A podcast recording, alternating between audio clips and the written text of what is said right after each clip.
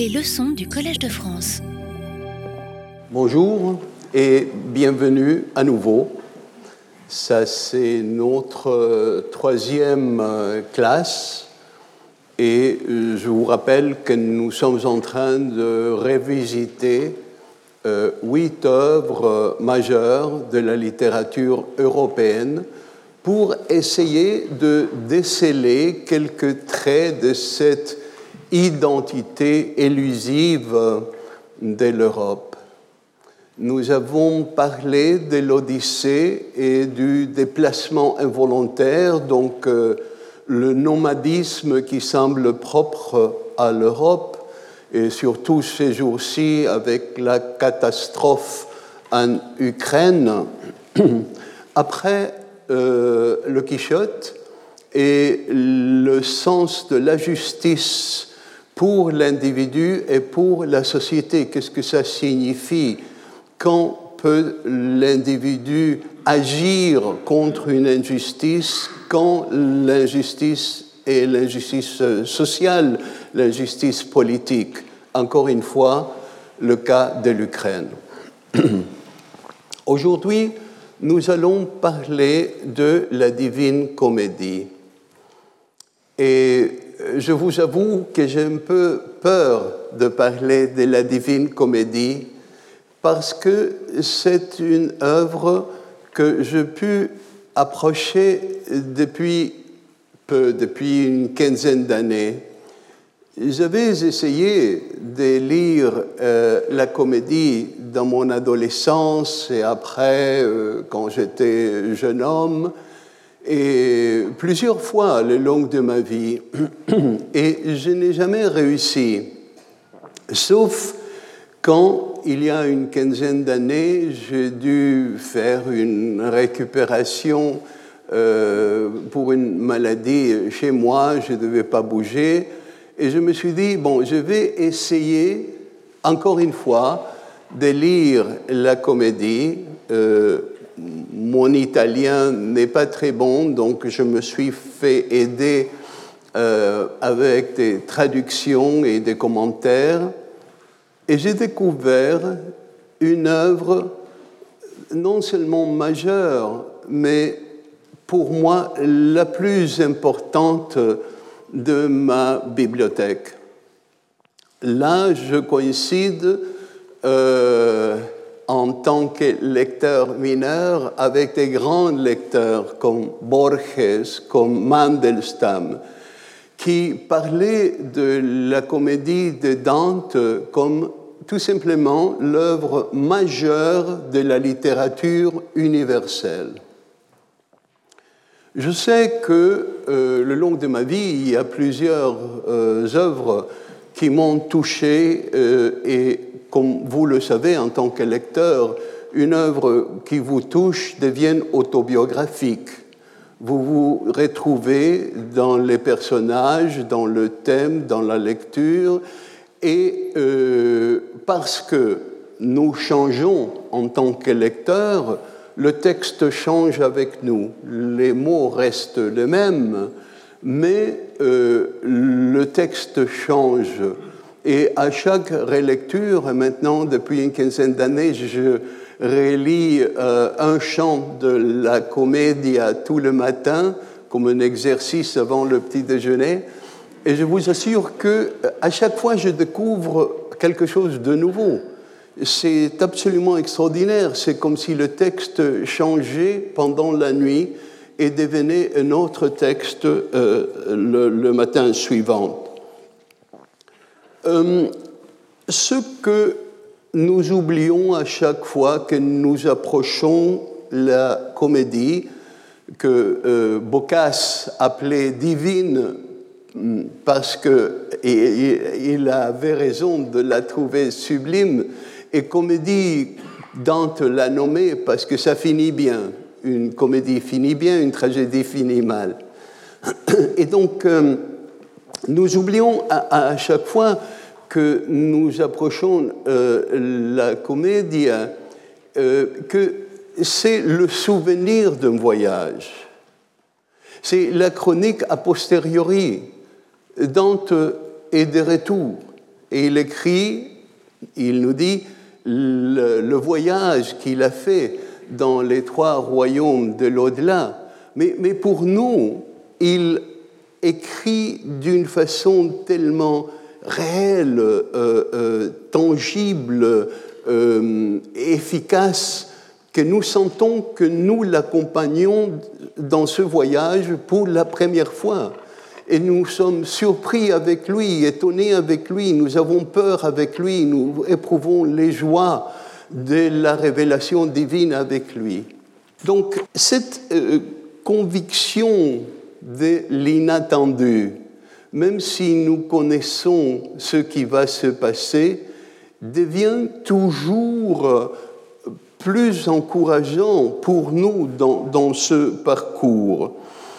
Euh, et je pense que c'est parce que Dante arrive à nous convaincre que c'est un poème sur la mémoire.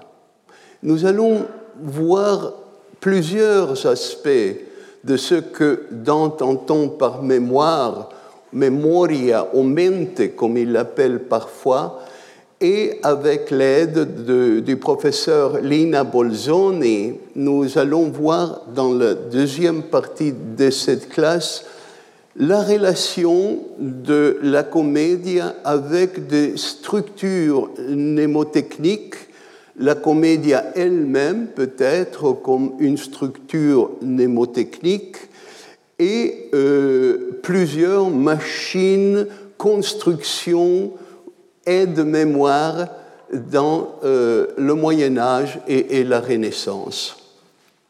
Mais je laisse ça pour après et le professeur Bolzoni va nous accompagner euh, dans ce sens dans le voyage dantesque.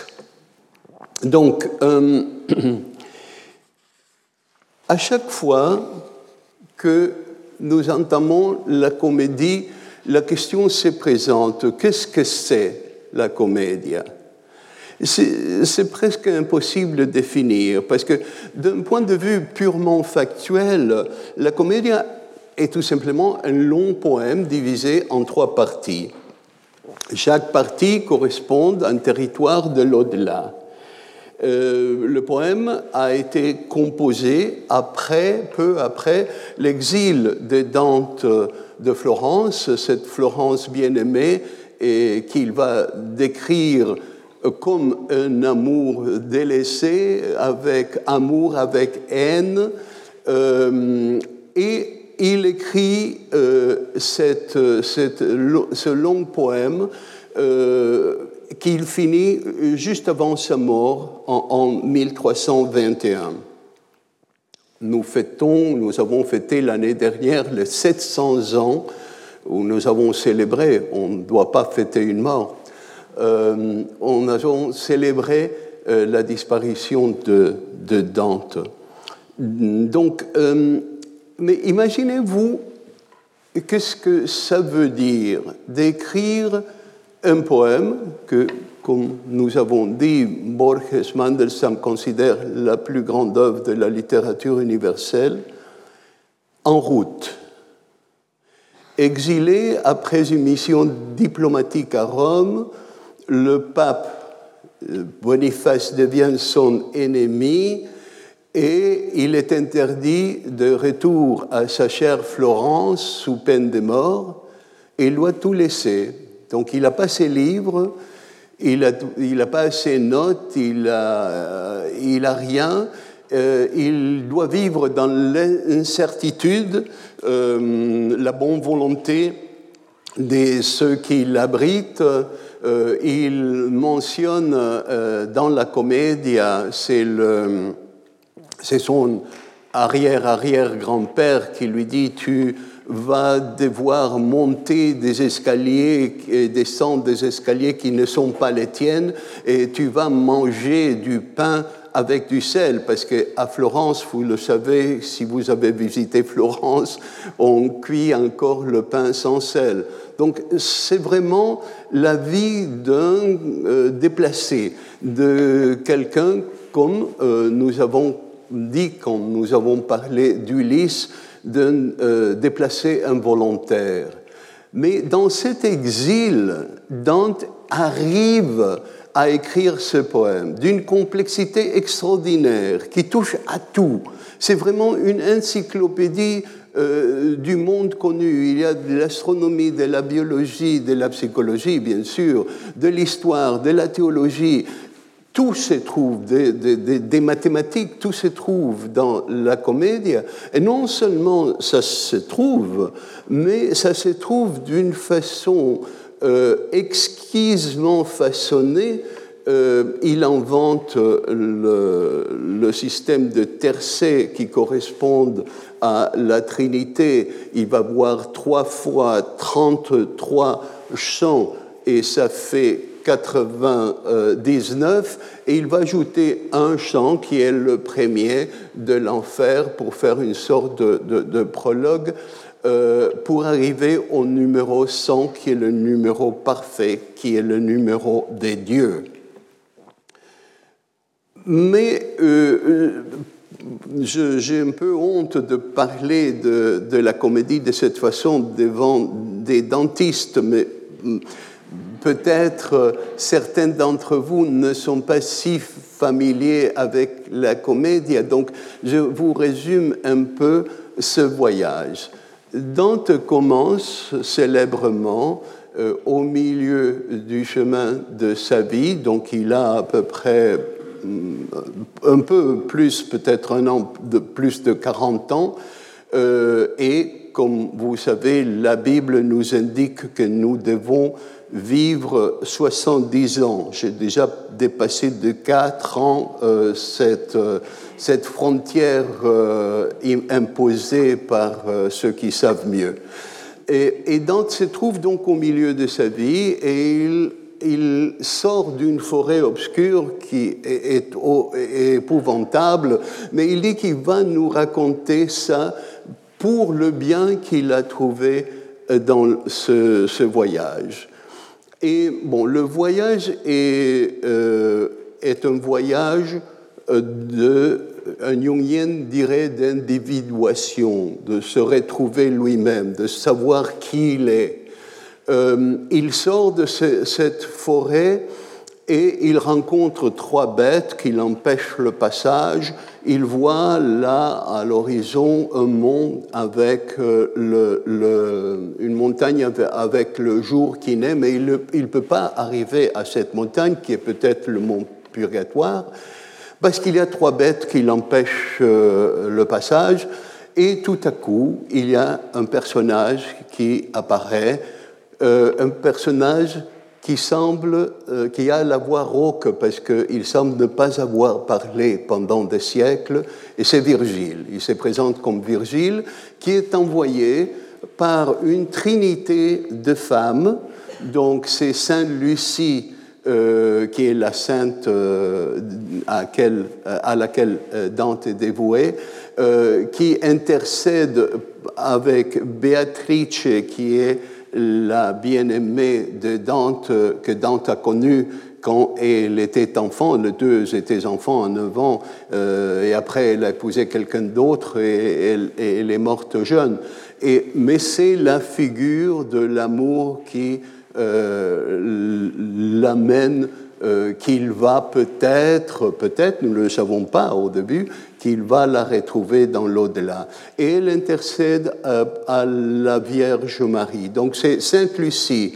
La Vierge Marie commande à Béatrice d'aller demander à Virgile de guider euh, Dante dans ce voyage d'apprentissage. Donc, Virgile l'amène en enfer, euh, il descend jusqu'au centre de l'enfer et euh, après il sort par euh, les jambes de Lucifer, parce que Lucifer est tombé quand il est vaincu naturellement par Dieu. Cet ange le plus beau des anges tombe, devient la créature la plus affreuse. Il tombe au centre de l'enfer, le dernier degré de l'enfer est l'enfer des traîtres et lui, il est le suprême traître, Et euh, Dante euh, et Virgile descendent par ses jambes et grimpent sur ses jambes parce que maintenant c'est l'hémisphère sud. Et donc Dante s'étonne qu'ils sont en train de grimper, mais ils euh, arrivent au, bord du mont Purgatoire, à cette plage merveilleuse. Ils montent le mont Purgatoire. Il faut savoir que les âmes qui sont condamnées elles sont seulement en enfer. Au purgatoire, quand vous arrivez au purgatoire, vous êtes déjà sauvé. Donc, euh, vous devez faire la purgation, mais vous pouvez rester tranquille, euh, rien ne va se passer de grave. Et la purgation peut prendre, euh, comme dans le cas de Stas, 500 ans, et vous devez peut-être purger plusieurs péchés, euh, ça, c'est un autre thème et nous n'avons pas le temps d'y rentrer. Mais euh, ce qui m'importe, c'est que euh, au sommet du monde purgatoire, après avoir constaté les punitions infernales et les purgations de cette montagne, euh, Virgile l'amène au, euh, au, sommet où il y a le paradis terrestre, le jardin de l'Éden.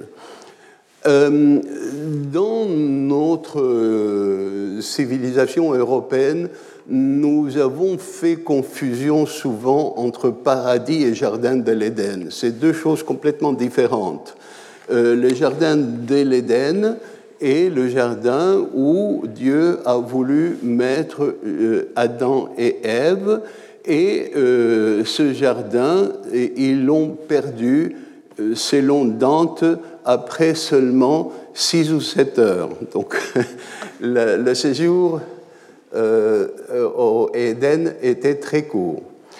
et Dante va rencontrer Adam euh, euh, dans ce voyage qui va, va lui parler de la langue primaire qui était parlée euh, au Jardin de l'Éden et combien de temps ils étaient en Éden, combien de temps lui a pris pour que le Christ vienne le chercher quand le Christ descend aux enfers, chercher Adam et les euh, prophètes et les personnages de l'Ancien Testament pour qu'ils montent au paradis. Bon. Mais euh, là où je veux en venir, c'est que quand Dante et Virgile et Stas arrivent au jardin de l'Éden, ils rencontrent une femme, Mathilda, Mathilda qui n'a pas une, euh, une, racine historique. Euh, les chercheurs n'ont pas pu déceler euh, si c'était un personnage historique. Je crois que c'est évident que Mathilda Mathilda est un personnage allégorique, qui est l'innocence du jardin de l'Éden et qui fait une sorte d'introduction avant que la terrible Béatrice se présente à Dante. Et euh, pour que euh, Dante puisse accéder au paradis, euh, Mathilde lui dit qu'il faut boire des deux fleuves. Il y a en enfer, il y a quatre fleuves. Dans le jardin de l'Éden, traditionnellement, il y avait deux fleuves qui entouraient le jardin. C'est la, tradition rabbinique et après dans la tradition médiévale, euh, c'est le Tigris et l'Euphrate. Mais Dante change ça. Dante reprend le nom d'un des fleuves de la tradition gréco-latine, c'est le Lété, et invente, ça c'est extraordinaire, l'audace des Dante dans ses inventions, il invente le fleuve Euné il faut boire euh, des, eaux du fleuve l'été, qui est un fleuve qui euh, euh, coule à, gauche. cette, gauche est la gauche pythagorienne qui veut que la gauche descende et la droite monte.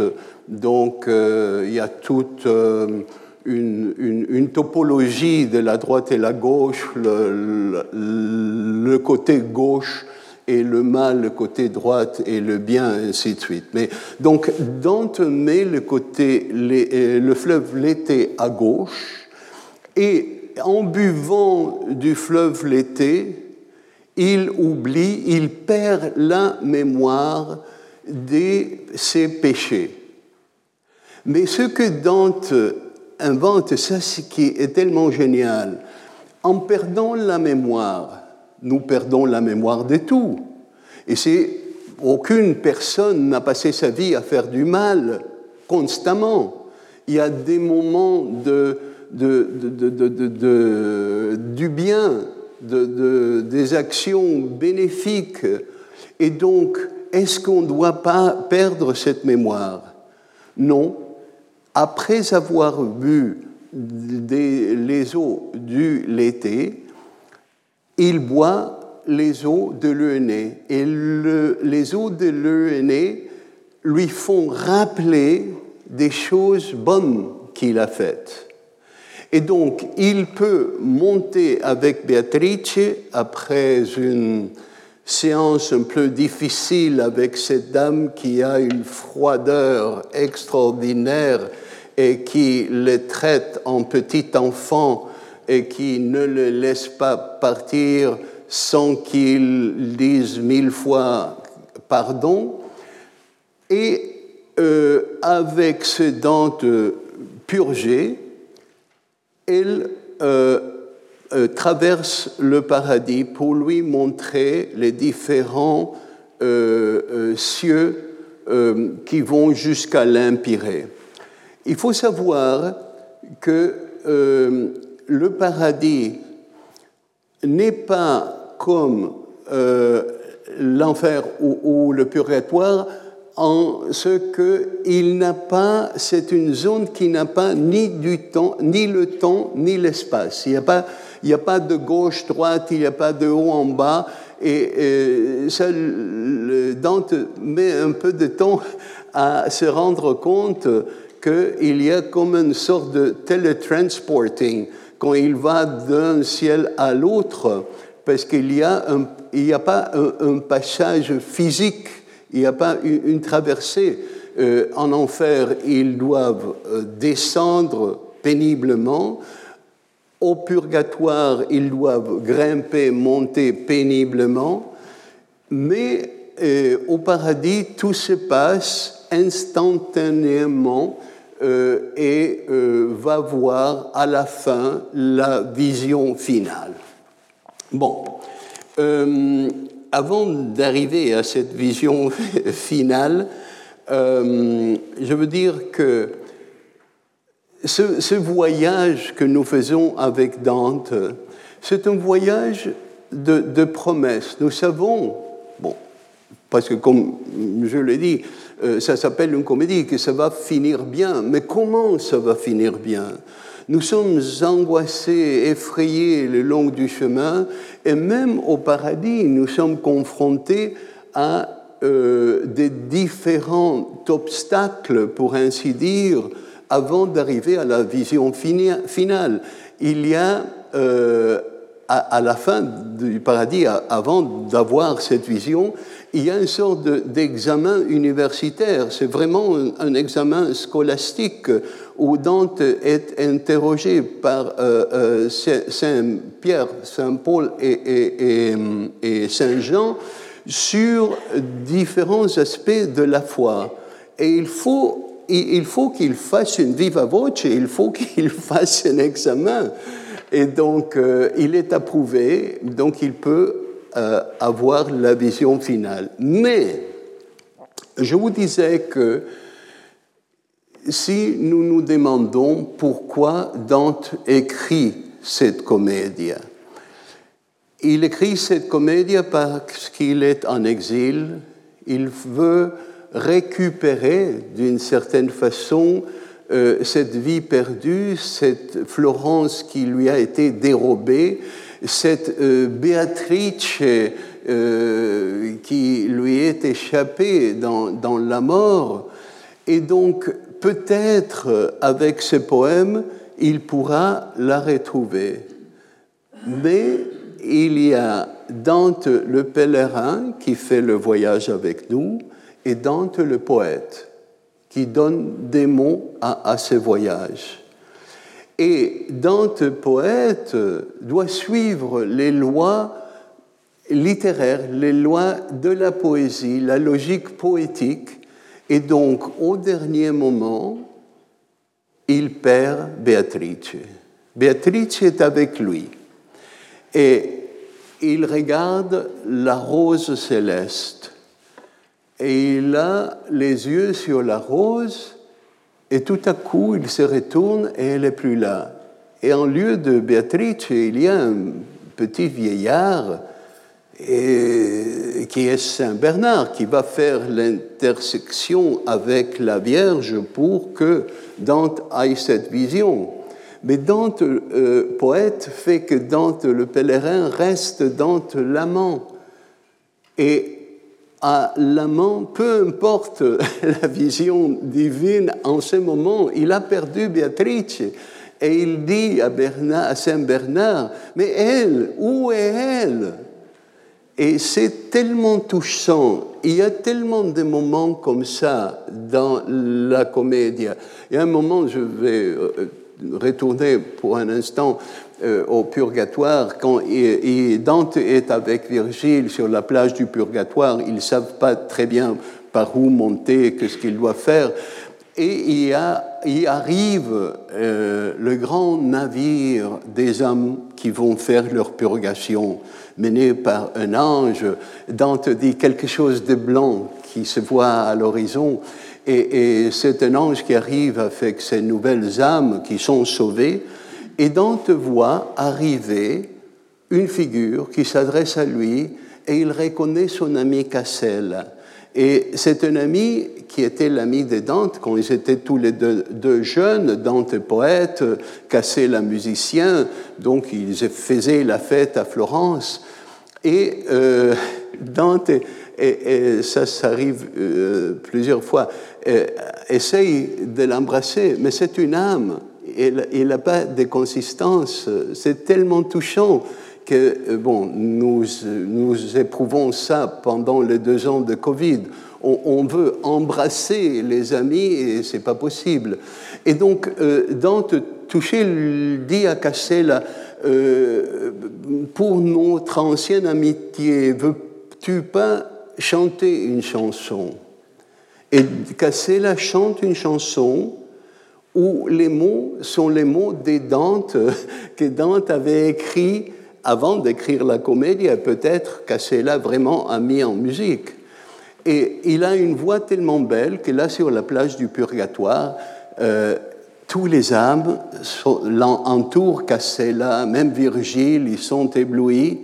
Et le gardien du Purgatoire, qui est le vieux Caton euh, très farouche, arrive et dit, mais qu'est-ce que vous êtes en train de faire?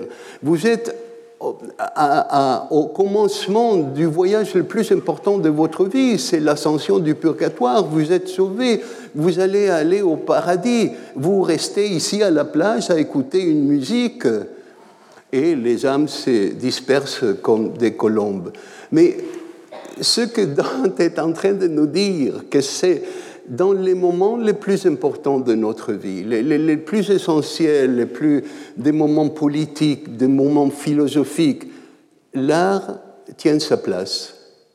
Et que, comme euh, les musiciens qui jouaient à Sarajevo parmi les bombes, et là maintenant en Ukraine la même chose, cette petite note de musique est absolument, absolument nécessaire pour la vie. Dante le savait, Dante nous le dit et nous le fait ressentir. Donc, euh, Dante arrive à voir cette vision. C'est la fin de la comédie. Il a cette vision, mais la vision divine ne peut pas être saisie par la conscience humaine. C'est une impossibilité, nous le savons depuis euh, toujours. Quand euh, Moïse rencontre Dieu, il le rencontre sous la forme d'un buisson ardent, et quand il demande à Dieu de le regarder en face, Dieu dit, mais c'est pas possible, tu, tu brûlerais, je te montre mon derrière, c'est vraiment son derrière. Et c'est même ça euh, euh, fait que Moïse tombe en arrière. Et donc, Dante, face à la vision divine, qu'est-ce qu'il peut faire? La compréhension humaine ne suffit pas pour la saisir. Et naturellement, le langage humain ne suffit pas pour l'exprimer. Donc, il doit nous dire cela en poésie. Cette impossibilité double doit être exprimée et il exprime en poésie. Euh, j'imagine, je ne sais pas très bien comment expliquer cette procédure parce que les procédures poétiques des Dante sont impossibles à déceler. Mais c'est comme un artiste peintre qui euh, va vers l'art abstrait pour dire que les formes, euh, les couleurs, la représentation réaliste ne suffit pas pour montrer ce qui est le monde et nous montre un tableau en blanc, un tableau noir, complètement une seule couleur, sans forme, sans autre couleur, pour nous dire, voilà, euh, ce qui peut être la représentation de la réalité si on la saisit à fond. C'est que Balzac nous raconte dans le chef-d'œuvre euh, euh, inconnu. Voilà, excusez-moi. donc que le peintre en, en train d'essayer de peindre son chef-d'œuvre va vers l'invisibilité, voire vers le noir absolu. Euh, Dante arrive à nous dire que ces trois cercles, mais ce pas des cercles, c'est des roues. Pourquoi? Parce que c'est des cercles en mouvement. Il y a une définition des dieux euh, que Dante connaissait, qui date du XIIe siècle, dans le livre de 24 philosophes que Pascal reprend et d'autres euh, écrivains ont repris, qui définissent Dieu comme un cercle où le centre est partout et la circonférence nulle part. Euh, et donc il voit ce cercle divin et il le voit comme une roue parce que le cercle bouge comme une roue, mais avance. Donc dans cet espace qui n'a pas de temps et n'a pas d'espace, c'est comme un espace des astrophysiciens où il y a un mouvement, mais qui n'est pas un mouvement qui peut être décelé avec nos perceptions humaines d'espace et de temps.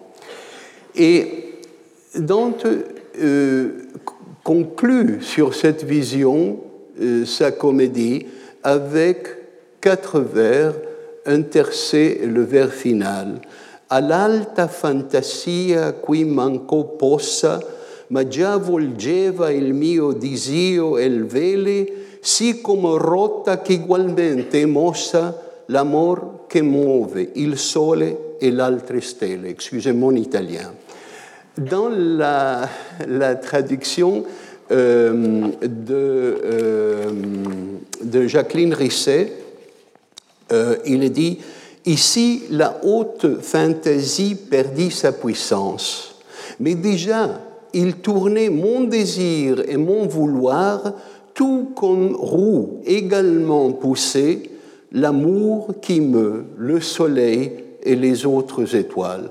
Dans la structure des Dantes, les trois parties finissent avec le mot étoile pour indiquer l'amour des dieux qui a construit l'univers.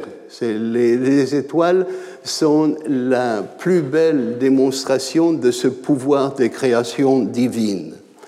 Mais Il se trouve que dans ces quatre vers finales, la vision divine est euh, euh, évoquée avec trois éléments qui sont des caractéristiques euh, humaines, sont posa, disio et velle. Posa, c'est le pouvoir, la, force qui manque justement à cette euh, euh, haute fantaisie humaine. C'est la notion néoplatonicienne de la fantasia intelligentia. Euh, c'est euh, la fantaisie qui nous permet de comprendre les éléments du monde. Mais elle ne suffit pas à, concevoir la vision divine. Et, cette pose, c'est le pouvoir que euh, nous avons rencontré, par exemple, dans l'Odyssée et dans l'Ulysse de Dante, le, le, pouvoir qui fait que Ulysse veut atteindre quelque chose qu'il ne peut pas atteindre parce que en, euh, il, n'étant plus le roi d'Ithaque dans son voyage, il n'a pas ce pouvoir. Et même chose euh, dans l'histoire, Ovide, exilé par Auguste Atomis, perd ce pouvoir de poète, il le dit lui-même dans le Tristia. Euh, chez Shakespeare, le euh, Prosper, le duc de Milan, exilé, il a son pouvoir, il garde son pouvoir dans sa bibliothèque, dans ses livres. Caliban dit que pour lui ôter le pouvoir, il faut lui ôter les livres. Mais il est en exil, le pouvoir politique, il, il ne l'a plus. Donc c'est pour ça et euh, euh, une caractéristique de, ce pouvoir des choses humaines, des choses terrestres. Le, le vélé est la volonté, le, vouloir. Pour Aristote, c'est, on peut le traduire dans l'impulsion que nous avons tous pour chercher le bien suprême, pour chercher le bien. Euh, c'est ce qui nous, pousse euh, à, chercher euh, le long de notre vie quelque chose qui sera notre bien. En termes de mystique, le, fait de, pousser au-delà doit être poussé au point de désespoir. Euh, c'est-à-dire, dans la poésie mystique, par exemple dans San Juan de la Cruz, il est clairement dit que le vol vers euh, le divin doit atteindre le point de savoir qu'on n'atteint pas le divin, on tombe donc dans le désespoir, et en tombant dans le désespoir, on arrive au divin. Et je veux vous dire en espagnol, parce que c'est tellement beau que j'ose pas le traduire, Cuando más alto llegaba de este lance tan subido, tanto más bajo y rendido y abatido me hallaba. Dije, no habrá quien alcance y abatíme tanto, tanto, que fui tan alto, tan alto, que le di a la casa alcance. Je suis tombé si bas, si bas, que je suis arrivé à attraper la proie. Le troisième élément est désir. Désir, c'est le désir, le désir de comprendre, le désir de, savoir. Et donc, euh, dans l'imagination poétique de Dante, il n'arrive pas à nommer sa vision, mais son désir et sa volonté, donc il n'a pas le pouvoir de le faire, son désir et sa volonté sont pris dans cette roue et tournent avec tout l'univers. Nous pouvons nous rappeler peut-être que pour les Grecs, la mémoire, la déesse Némosine, était la mère des muses. Donc, la création scientifique, artistique, de la poésie naturellement, dans toutes ces catégories, dérive de la mémoire. La mémoire du monde, la mémoire de notre expérience nous permet de créer. Et bon, le professeur Bolzon, il va nous parler sûrement de cette relation entre la structure de la mémoire et les pouvoirs de création. Donc, je laisse ça pour notre dialogue dans la deuxième partie. Qu'est-ce que c'est cette mémoire pour Dante? Eh bien, Dante emploie une série d'images, de métaphores le long de la comédie pour parler de cette mémoire qui est la source de la création. Nous l'avons dit, la comédie peut être comprise comme un poème de la mémoire. Donc, d'abord, la cire.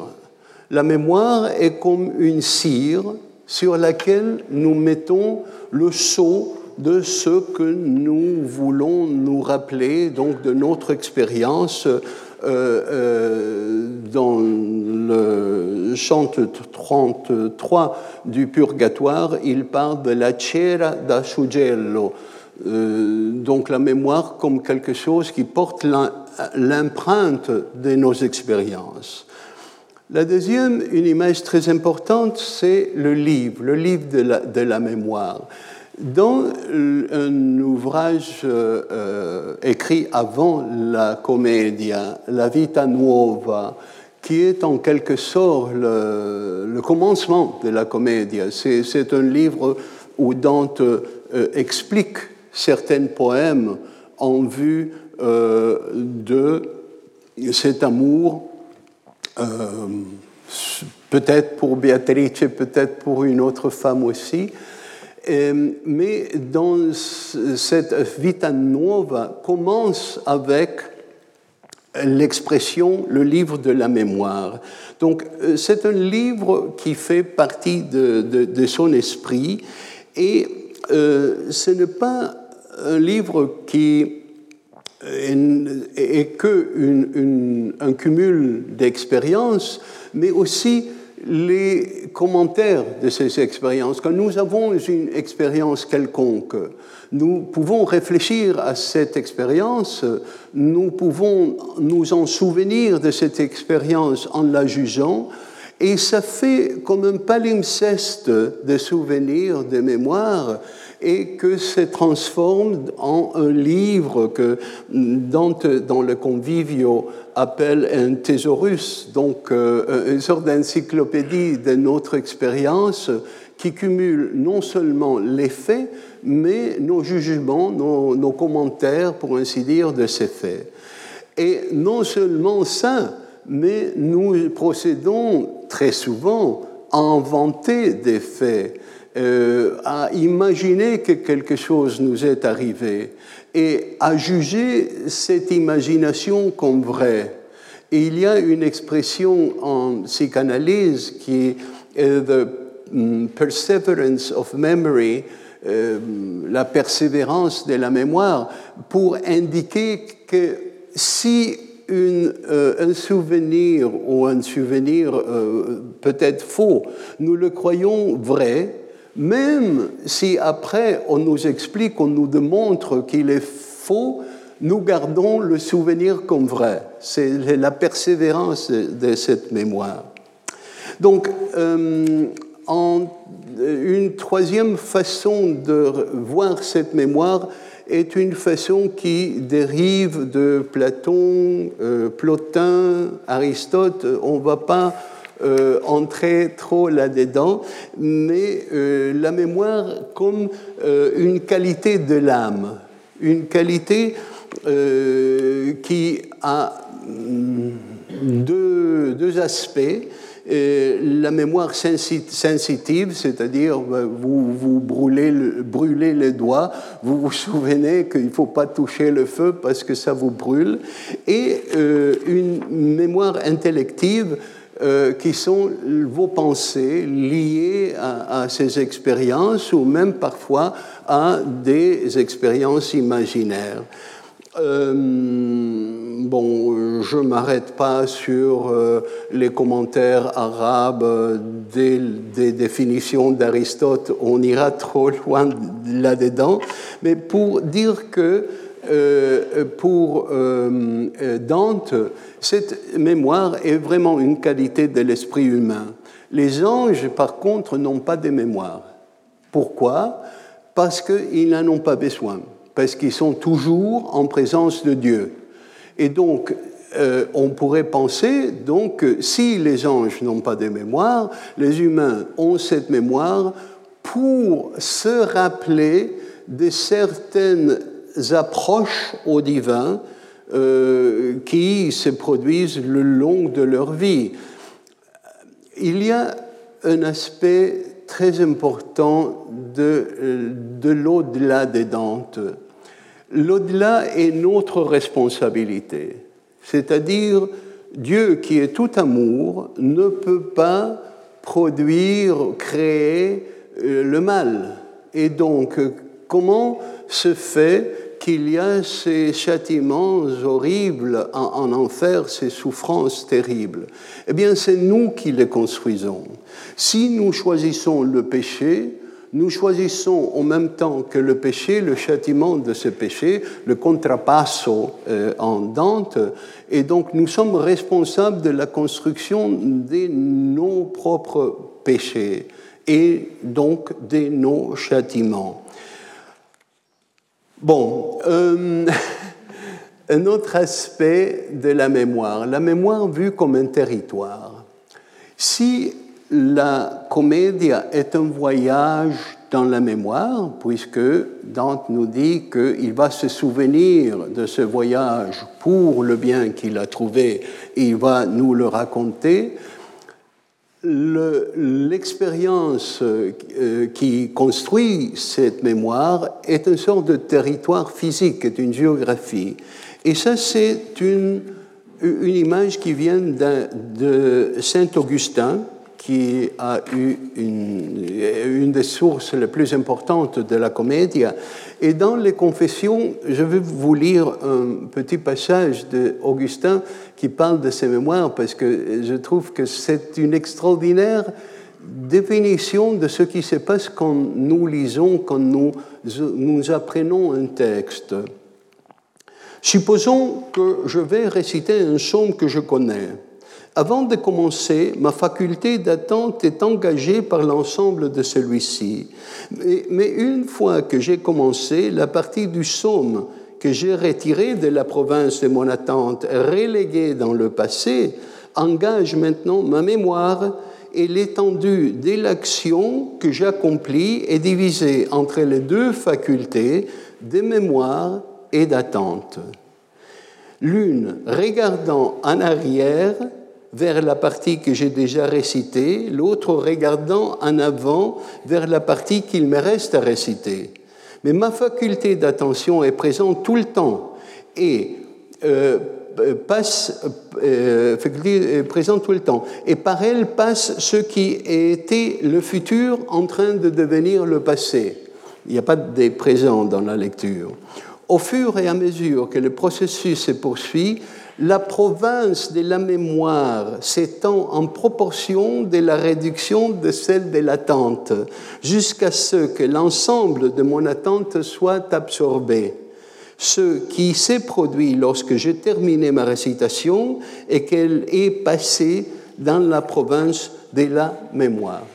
Donc c'est comme ça que nous construisons euh, euh, la, mémoire euh, comme un territoire un dernier commentaire sur euh, euh, la mémoire. Euh, la mémoire dans la comédie est vue comme nécessaire pour la justice divine. Pourquoi? Parce que récompense et châtiment n'auraient aucun sens sans la mémoire. Si nous ne nous, nous souvenons pas de ce que nous avons fait, à quoi bon euh, punir, à quoi bon récompenser. Donc, euh, ça, c'est une partie très importante de la définition de, euh, que Dante fait de, de, mémoire. Donc, voilà. je passe maintenant à une autre, un autre aspect très important de la mémoire chez Dante. Dans ce voyage euh, à l'au-delà, quand Dante traverse ces trois royaumes, il engage un discours, un dialogue avec les âmes qu'il rencontre. Et dans ce dialogue, il se produit que pour leur faire parler, Dante souvent leur promet qu'il va raconter leur histoire quand il sera de retour. Mais pour cela, il faut que l'âme soit intéressée à, cette gloire ou, infamie posthume. Quand euh, euh, euh, Ulysse rencontre Achille dans le monde des morts de Homère, il lui dit, bah, tu sais, tu es un grand héros euh, sur terre. Et, Achille lui répond, écoute, euh, si j'avais à choisir, je serais un esclave vivant plutôt qu'un héros mort. Donc, pas tout le monde veut cette gloire posthume. Euh, et donc, je vous donne quelques exemples. Par exemple, Chaco. Chaco, il, Dante le rencontre dans le troisième cercle, c'est l'exemple du gourmand. Il était un notoire euh, euh, gourmand à, Florence. Et euh, veut qu'on se souvienne de lui. Donc il dit à, Dante, quand tu seras de retour dans le doux monde, je te demande de me rappeler à la mémoire des gens. Donc il engage un dialogue dans ce sens-là avec Dante. Par contre, au, huitième cercle où sont punis euh, ceux qui ont conseillé la fraude, Guido de Montefeltro euh, parle avec Dante, mais parce qu'il suppose que Dante ne va pas tourner chez le vivant. C'est la, citation que Eliot prend pour son poème Prufrock, que si je croyais que tu allais retourner dans le monde des vivants, je ne te, je, te parlerai pas, mais comme ça ne se fera pas, donc je te raconte mon histoire. il ne veut pas qu'on parle de lui.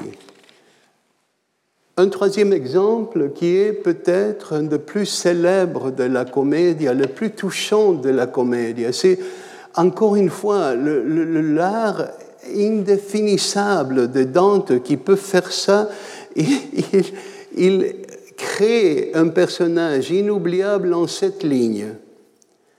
Au chant cinquième du purgatoire, euh, une, une des âmes se présente à Dante et lui dit, Quand tu seras de retour au monde et reposé de ton long voyage, elle est très gentille, tu te reposeras avant de, parler, souviens-toi de moi, je suis la pia Sienne me fit, Marema me défie, il sait celui qui m'avait donné avant de m'épouser l'anneau de gemme.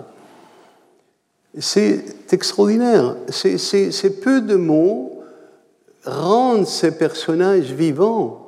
Cette fille hein, qui modestement, gentiment se présente et qui ne veut pas être oubliée. Bon. Euh,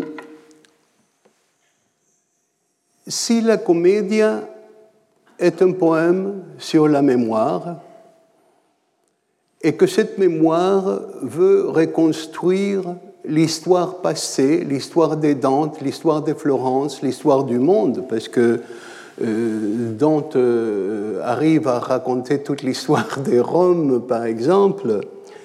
Qu'est-ce que c'est cette mémoire qui est capable de recréer l'histoire, l'histoire avec H majuscule? Quatre siècles après Dante, Cervantes écrit dans la première partie de Don Quichotte. Les historiens doivent être exacts, véridiques et sans passion, et ni l'intérêt, ni la peur, ni la rancœur, ni l'affection doivent leur faire dévier du chemin de la vérité, dont, vérité, dont la mère est l'histoire, rivale du temps, conservatrice des événements, témoin des choses passées, exemple et caution des choses présentes, annonce des choses à venir. L'histoire, mère de la vérité, c'est le paragraphe que Borges choisit pour son Pierre Ménard, auteur du Quichotte, pour montrer jusqu'à quel point nous, lecteurs, sommes les créateurs du texte. Parce que Borges dit, vous connaissez l'histoire de Pierre Ménard, cet auteur euh, français, euh, début du XXe siècle, euh, qui se donne la tâche d'écrire le Quichotte à nouveau. Pas de le copier, de le réimaginer et de le réécrire mot par mot. Et donc, Borges dit, écrit par Cervantes, ce paragraphe euh, la vérité dont la mer est l'histoire, blablabla, c'est une loge rhétorique conventionnelle euh, de l'histoire. Mais au XXe siècle, après William James, après Bertrand Russell, dire que la vérité est, celui, est ce que nous disons être vrai, ce que nous racontons être vrai, que l'histoire est ce que nous donnons comme vérité est un scandale. Non aujourd'hui, parce que nous sommes habitués aux fake news et à, euh, des personnages politiques qui refassent l'histoire à leur convenance, euh, comme réécrire l'histoire de la Russie. Mais euh, le fait est que l'histoire, l'histoire et la mère de la vérité chez Dante, parce que nous euh, achevons de lire le poème en croyant que ce qu'il nous a dit est vrai. Et Dante sait ce qu'il est en train de faire, parce que au moment en enfer où ils vont descendre au, cercle de la fraude, donc euh, du faux, euh, Dante dit, lecteur, il s'adresse à nous, je te jure, pour les vers de, mon poème, que ce que j'ai vu est vrai. Donc, qu'est-ce que nous pouvons faire? Soit nous fermons le livre, nous disons tous ces des blagues, des histoires, ou nous croyons à ce qu'il nous dit et nous avançons avec lui et nous rencontrons le monstre guérillon, le monstre de la fraude.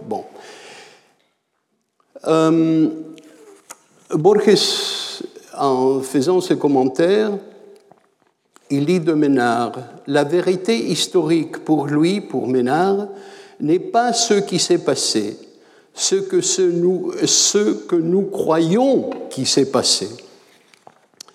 Donc, euh, Dieu, euh, Dante savait, bien sûr, que euh, Dieu non plus, il ne peut pas changer le passé, mais un poète peut le faire.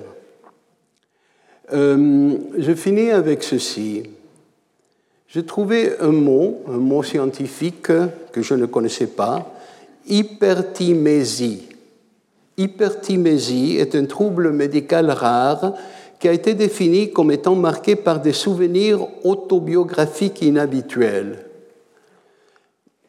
Il y a une revue qui, médicale très sérieuse qui parle de ceci et donc qui permet à une personne d'inventer des aspects de sa biographie, des aspects de son expérience et avec cela construire une réalité, de, la réalité de son passé personnel.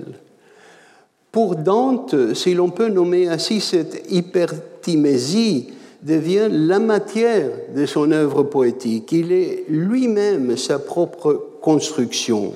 Ses souvenirs, réels ou imaginés, produits de sa mémoire sensitive ou de sa mémoire intellective, bâtissant une géographie et une histoire qui deviennent vraies dans le regard du lecteur. Florence, tant aimée et tant haïe, Béatrice, à peine vue fugacement dans son enfance, ses ennemis comme le pape Boniface, ses amis comme Cassella, ses maîtres comme Brunetto Latini, tous peuplent cet territoire de la mémoire de Dante. Et à fur et à mesure que nous avançons dans le poème, ce territoire s'élargit, s'étend jusqu'à notre temps, jusqu'au temps présent, sur une glosse du Exode biblique que Dante prend comme modèle de la vie humaine et euh, devient non seulement l'autobiographie de Dante, mais la nôtre aussi, et une carte de l'univers entier. Comme une pierre jetée dans un étang, la vision des Dante s'élargit jusqu'à embrasser tout, nous, ces lecteurs du XXIe siècle compris. Merci. Retrouvez tous les contenus du Collège de France sur www.colège-2-france.fr.